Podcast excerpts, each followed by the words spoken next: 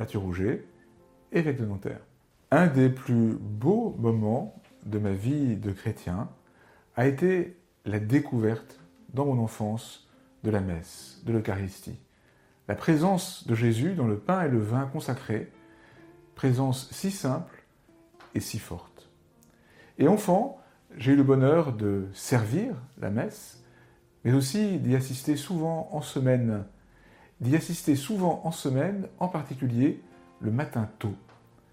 Partir dans la nuit pour entrer dans une église encore euh, sombre et participer à la messe avec quelques fidèles le matin.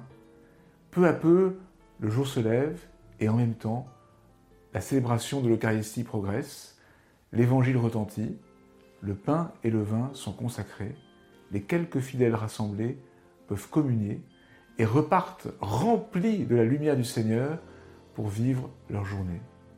Cette expérience euh, décisive de mon enfance ne cesse de m'accompagner et ne cesse de s'approfondir alors que prêtre depuis presque 30 ans et évêque depuis un peu plus de 5 ans, j'ai le bonheur de célébrer la messe tous les jours pour des communautés extrêmement variées. Cette si simple apparition de Jésus dans le pain et le vin consacré au milieu de la nuit, c'est un peu comme le mystère de Noël.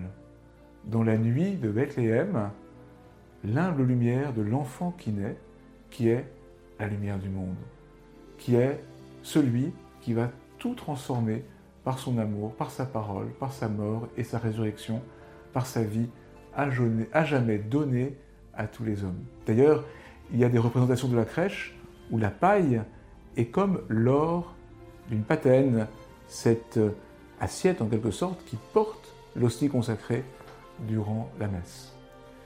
Je suis heureux de partager cela avec vous, la naissance de Jésus dans la nuit du monde, la naissance de Jésus en chaque Eucharistie est une source de lumière et de joie qui transforme la vie.